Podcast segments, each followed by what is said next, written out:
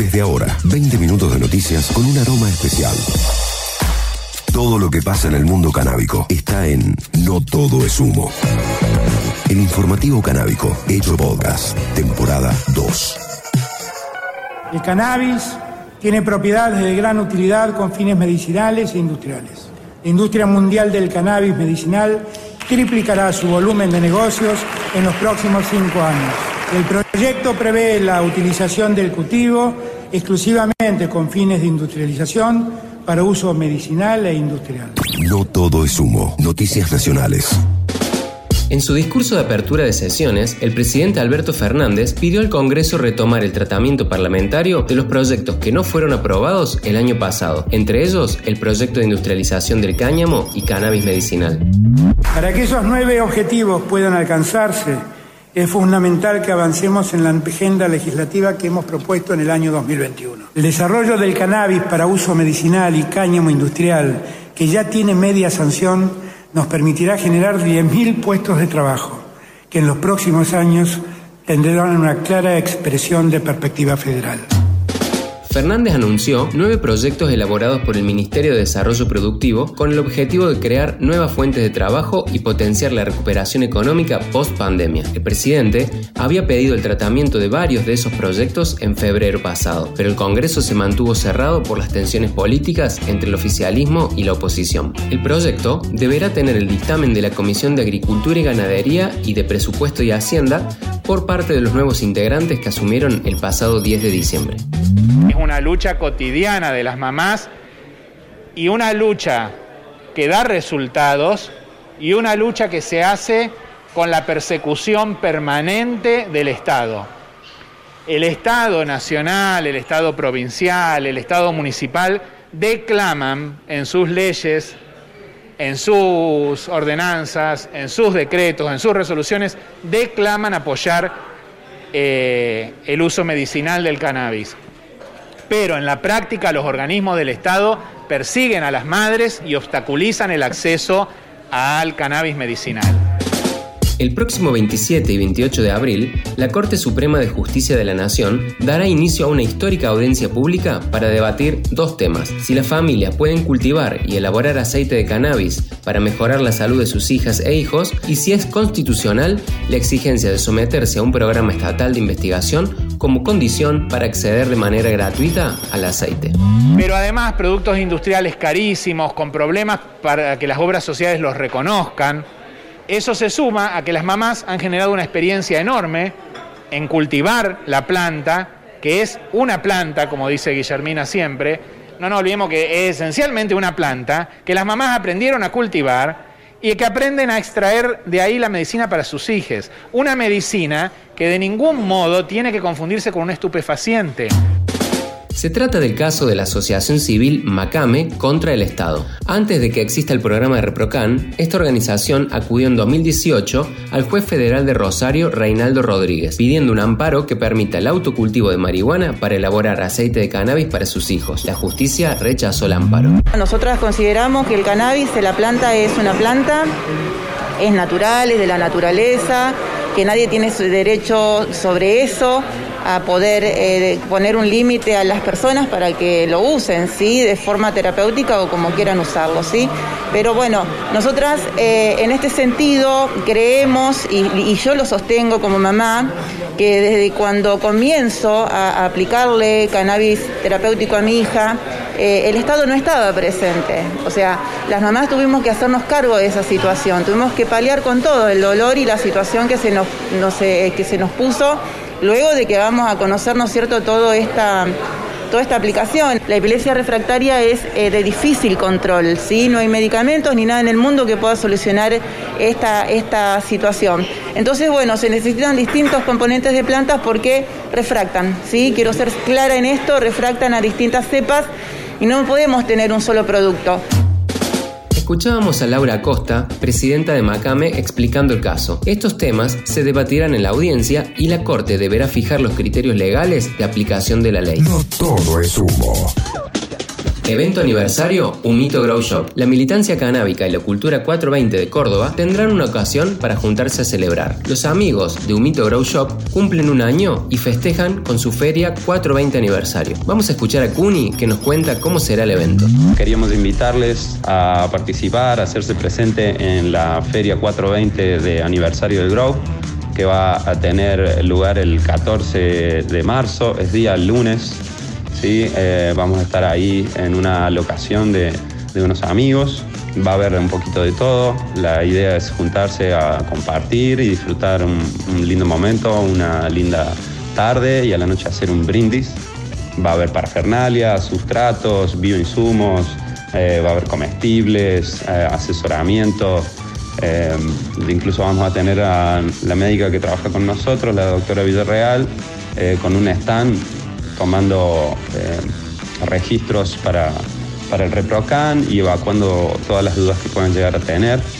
Nos acompaña la gente de Vaporito también, juegos, va a estar tocando Lucky también, que es un trapero local de acá, muy buena onda con él. Invitarles a que se hagan una llegadita, la entrada es libre y gratuita, le vamos a pedir a la gente que tenga consideración porque hay una capacidad limitada para el lugar. Eh, a las 4.20 va a estar arrancando el evento hasta pasadita la medianoche. Eh, nos pueden ubicar en nuestro Instagram, Humito Grow. Eh, nos siguen por allí, ahí vamos a estar dando toda la data, la información necesaria para que lleguen al evento. No todo es humo, el tema de la semana.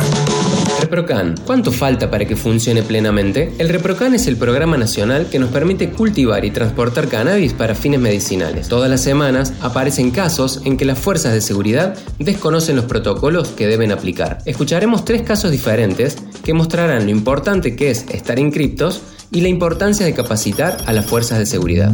Hola, mi nombre es Leo, tengo 37 años, eh, soy guerrero, además hago mantenimiento para un grupo de empresas. Eh, les quiero contar un poco lo que me pasó con respecto a mi cultivo. Estoy registrado en el ReproCam hace un tiempo atrás, unos meses. Eh, tengo la costumbre de fumarme un pucho en la escalera de mi casa, yo vivo en un segundo piso, y noté un movimiento a la una de la mañana bastante raro y me llamó la atención cuando me doy cuenta, eran policías. Me imaginé que iban a mi casa. Eh, así que bueno, me acerqué, estaban como a tres casas. Eh, me le acerqué, los hablé, eh, le dije que evitáramos cualquier situación, o sea, me identifiqué,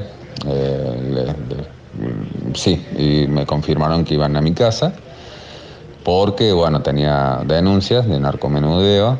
se identificó una oficial de la judicial, eh, me dijo que tenía una orden de allanamiento, bueno, les comenté que tengo dos hijos que estaban durmiendo, la casa de abajo está alquilada, que me dejara hablar primero con los inquilinos, de hablar con mi mujer, que despertar a los nenes, que yo les iba a permitir ingresar, incluso le iba a dejar llegar al invernadero. Eh, que tengo. No tengo muchas plantas, tengo seis eh, plantas que son hidropónicas, estoy autorizado para tener nueve. Bueno, se dieron, o sea, para evitar todo el mal momento, para romper puertas y todo lo demás. Revisaron al principio, o sea, buscando plata, buscando balanza, eh, fraccionado, lo cual no tenía ni siquiera uno armado, así que no encontraron nada, no encontraron balanza, dinero que encontraron es lógico una persona que trabaja y que tiene un alquiler. Vieron que no vivo ostentosamente, así que bueno, eso los, tranquilizó, los charlamos, los hice pasar al, indoor y bueno, me comentaron que sí, que tenía una denuncia de, alguien de la zona, me imagino que es un vecino, que ya más o menos tengo entendido que viene por ahí la mano. La, la, denuncia es una persona que tiene un... porque ellos no tenían pruebas directamente. Sabían que... o sea, venían sin pruebas. Por lo general me, dicen, por lo general esto se, se, investiga, se trata de vincularlo para tener pruebas. Me dice, vos tenés la denuncia y directamente vino el allanamiento. Les parecía muy raro que haya sido tan rápido la orden del allanamiento, sin, sin tanta investigación, bueno. En estos casos, lo principal es quedarnos tranquilos y hablar con respeto a los agentes, sabiendo que tenemos la ley de nuestro lado. El día de hoy quedo más tranquilo porque incluso los mismos policías me decían que sí, que estaban, los habían instruido. Bueno, yo digo, estos son especiales, son de droga, a lo mejor ellos están instruidos de lo que pasó en mi casa y la verdad que estoy muy agradecido a que los que vinieron vinieron en buena posición, o sea, estaban dispuestos, como quien dice, a charlar. No, no hubo ningún momento maltrato, ni a mí, ni a mi familia, ni a la gente esta que alquila. Así que bueno, esa fue mi experiencia con respecto a, a lo legal del cultivo. Casos como el de Leo se repiten una y otra vez son los usuarios los que siempre tienen que poner el cuerpo para frenar los allanamientos o situaciones abusivas. Ahora escucharemos el relato de Matías que nos contará sus idas y vueltas legales con el cannabis y cómo lo ayudó el estar inscrito en el ReproCan. Hola gente, ¿cómo están? Mi nombre es Matías. Les quería comentar que todo comenzó hace unos años, en el año 2013. Eh, sufrí un accidente muy grande donde me quebré varias partes de mi cuerpo del psicólogo me derivaron al psiquiatra porque no me podían ayudar con mis dolores. Me estaban recetando pastillas muy fuertes, pastillas que me estaban reventando la panza, pastillas que me daban vuelta, andaba andaba drogado todo el día. A través de eso conocí a un amigo mío que me dio mi primer cogollo. De ahí aprendí lo que es la marihuana. Yo con el tiempo empecé a cultivar empecé a cultivar sin, sin ningún tipo de permiso, sin nada, siempre todo bien, nunca tuve ningún problema con la ley, nada. Hasta que el año pasado tuve un problema con la justicia. Eh, se ve que alguno de mis vecinos me dio la planta, eh, me llamaron a la policía, terminé preso con, con mi hermano y mi madre. La historia de Matías es la de miles que por ejercer su soberanía en cómo enfrentar el dolor, comenzaron a cultivar y eso les trajo problemas con la ley. Hace unas semanas atrás, bueno, como les contaba, terminé preso, me sacaron eh, mi cosecha. Hasta el día de hoy tengo que estar comprando porque no me queda otra. Hasta que tenga mis flores, mm, tengo que estar comprando. El otro día fui a comprar, me estaba trayendo unos 20 gramos de flores. Llegando a mi casa me paró la policía. Me para la policía. La policía me trató de lo peor, me trató de lo peor, me trataron de traficante, me trataron de que yo estaba vendiendo esas flores, me trataron de lo peor. Yo me sentí de que el mundo se me estaba cayendo de nuevo encima. Yo le mostraba mi reprocan a ellos y ellos no entendían porque hoy en día la policía de Córdoba no, no está al día con este tema del ReproCan. Nuevamente el maltrato policial está por encima del principio de inocencia y el respeto. La policía aún aplica la regla de portación de rostro para justificar su accionar. Al estar esperando yo ahí con la policía, llamaron a la FPA para constatar que mi ReproCan era legal, que era mío. Eh, bueno, llegaron, me pesaron lo que yo tenía encima, le mostré mi ReproCan desde la página, desde, desde, una copia, se lo mostré. Ellos vieron de que era totalmente legal. Gracias a Dios me dejaron ir, me devolvieron mis 20 gramos y nada, eh, yo creo que el que pueda iniciar este trámite es muy importante. hay gente que piensa que tal vez no es tan importante, pero sí, es muy importante es muy importante porque te, ayuda muchísimo. Te ayuda muchísimo a no terminar preso, eh, a que no te lleven preso por 10 gramos ni 20 gramos, que es una pavada. A mí yo no tuve ningún tipo de problema, así que lo mejor que podemos hacer es seguir luchando desde ese punto, seguir buscando lo legal, así uno puede estar tranquilo. ¿Cómo nos cuidamos de los posibles atropellos de las fuerzas de seguridad? La respuesta es siendo impecables. Estuvimos charlando con el abogado Carlos González Quintana, que nos explicó algunas recomendaciones para encarar con éxito allanamientos y controles policiales. Muchas veces hemos tenido eh, estos allanamientos encubiertos que se llama, que es cuando viene un policía común y, y solicita ingresar a tu casa por una denuncia de robo y finalmente encuentran las plantas o algún frasco con flores dentro de tu casa y automáticamente llaman a la FPA. Eso siempre eh, o habitualmente desde el 2012 que se sancionó la ley provincial, Es un modus operandi de la policía de Córdoba ingresar a tu casa investigando un delito común para luego darle participación a la Fuerza Especial eh, Antinarcótica, que es la, la FPA. Pero eh, esto es justamente un allanamiento encubierto porque ellos van a buscar la marihuana. Entran por otro lado, entran por una ventanita para luego salir por la puerta principal.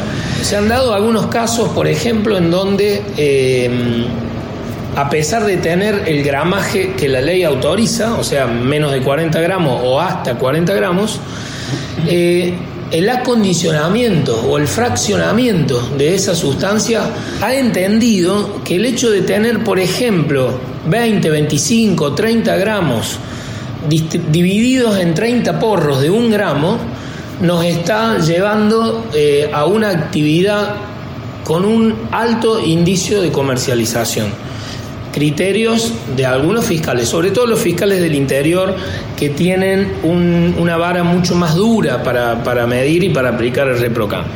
Entonces hay que tener mucho cuidado con eso. Eh, nosotros los abogados canábicos estamos siempre sugiriendo que a la sustancia, o sea, tu medicina la lleves toda junta en un ciplo, en un frasco, pero toda junta, no dividida en 20, 30 porros, 40 porros eh, porque eso te va a poner, te va a posicionar frente a un indicio fuerte de comercialización.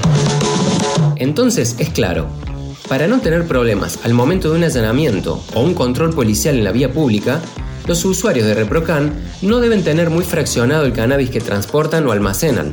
Además, quien debe portar la sustancia debe ser el usuario y no otra persona. Pongamos el caso de que vienen cuatro o cinco chicos en un auto, los para la policía en un control, eh, encuentran marihuana, salta uno de los chicos diciendo esto es mío, yo tengo reprocam, pero resulta que la encontraron en la mochila de otro pibe que no está autorizado. Mucho cuidado con eso porque terminan imputando al pibe que lo está guardando en su mochila y que no puede acreditar el permiso con ReproCam. Entonces, el, usuario medicinal o el cultivador medicinal autorizado debe llevar encima de él, bajo su custodia personal, en una riñonera, en una mochila, en el bolsillo, eh, en la mano, donde quieran, pero siempre eh, esa misma persona y no, no en poder de otro porque lo ponemos en riesgo a la persona que eh, viene viajando conmigo o que, está caminando conmigo por la calle y le guardé, eh, la medicina se la guardé en, la mochila de él porque él tiene mochila. No, dame tu mochila, la llevo yo. Ustedes saben que no a todos los fiscales le hace mucha gracia eh, que haya tanto registro reprocan autorizado. entonces, frente a eso, hay personas que todavía siguen sintiendo esto como una, un, juego de vida o muerte y, hay revanchismo eh, por parte de las fuerzas policiales. Así que vos tenés permiso para llevar marihuana, bueno, yo te voy a encontrar el pelo al huevo, perdón la palabra, la comparación, para que tu permiso no valga. Y en ese sentido hay que ser impecable, digamos, porque, bueno, está, ahí está la clave. Para cerrar este segmento especial de Reprocan, escucharemos al periodista y activista canábico Anuar Peche, contándonos la odisea que vivió en un control de gendarmería y el final inédito de su historia. Cuando estábamos trasladándonos rumbo a Bahía Blanca, en la ciudad de Tres Arroyos, nos frenó Gendarmería, nos hizo la requisa correspondiente. Antes de esto, nosotros le comunicamos que teníamos cannabis, tanto yo como mi compañero Giovanni Piccoli, y ahí contamos que éramos usuarios de Reprocan y que estábamos aprobados. Por supuesto que mostramos nuestros carnets correspondientes, eh, hablamos con los gendarmes en ese momento de, la ley, del programa Reprocam, se comunicaron con la Fiscalía número 13 ahí hubo un teléfono descompuesto, nunca quedó bien claro. Gendarmería nos dijo que desde la fiscalía dijeron que tenían que secuestrarnos el material vegetal, eh, pero después, eh, al tiempo después, nos enteramos que no fue tan así, entonces fue algo confuso entre tanto la fiscalía y, por supuesto, que Gendarmería, que fue con quienes hablamos. Eh, cuando después de esa comunicación les advierten que tenían que secuestrarnos el material, nos lo comunican a nosotros y nos llevan a. Ahí hicieron, bueno, el pesaje de, todos los cogollos, teníamos menos de 60 gramos entre los dos, eh, estábamos completamente dentro de la norma Eh, así todo no nos quisieron devolver en ese momento. Eh, las flores, y, no solo eso, sino que nos abrieron una causa, tanto a mí como a Gio, una causa en la cual eh, se confundieron la, manera de, justamente de, nombrar el expediente y nuestra infracción, porque pusieron tenencia de estupefacientes para consumo personal, cuando ya sabemos que esto directamente no existe. Aquí podemos ver nuevamente la línea punitivista que rige en el seno de las fuerzas de seguridad. El supuesto delito de tenencia de estupefacientes para consumo personal no existe en la ley de estupefacientes, algo que desde el año 2009 quedó aclarado en el fallo Arriola de la Corte Suprema. Por suerte, por la acción de la Defensoría Oficial de Tres Arroyos y la abogada eh, Laura Pereira, con la ayuda también de Vicky Parneuro de SECA, eh, bueno, se dio esto de, que nos desestimen la causa inmediatamente eh, y además de desestimar nuestra, nuestra causa, eh, ya está mm, coordinada la restitución de estas flores para el 4 de marzo y no solo eso, sino que da una capacitación después del atropello que vivimos nosotros allá con mi compañero y entre todos se gestó esto que, es la capacitación que se va a hacer el 4 de marzo en Tres Arroyos, en el Salón Blanco del Consejo Deliberante. Es muy loco y también es un orgullo importante que, que se haya generado esta capacitación desde un atropello a un usuario. Lo inédito es que a partir de un procedimiento policial y judicial incorrectos, se logró gestar una capacitación para las fuerzas de seguridad de esa ciudad. Como venimos diciendo hace mucho, somos los activistas y cultivadores quienes estamos ocupando el lugar del Estado en relación al acceso a la salud y a las capacitaciones en la materia. No todo es humo, en este caso es un podcast que, intenta reivindicar justamente no solo la cultura canábica, sino también la lucha. Por eso es muy importante esta apertura y esta comunicación. Les agradezco un montón, les mando un gran abrazo. Hasta aquí Noticias para saber qué es lo que pasa en el mundo canábico. No todo es humo.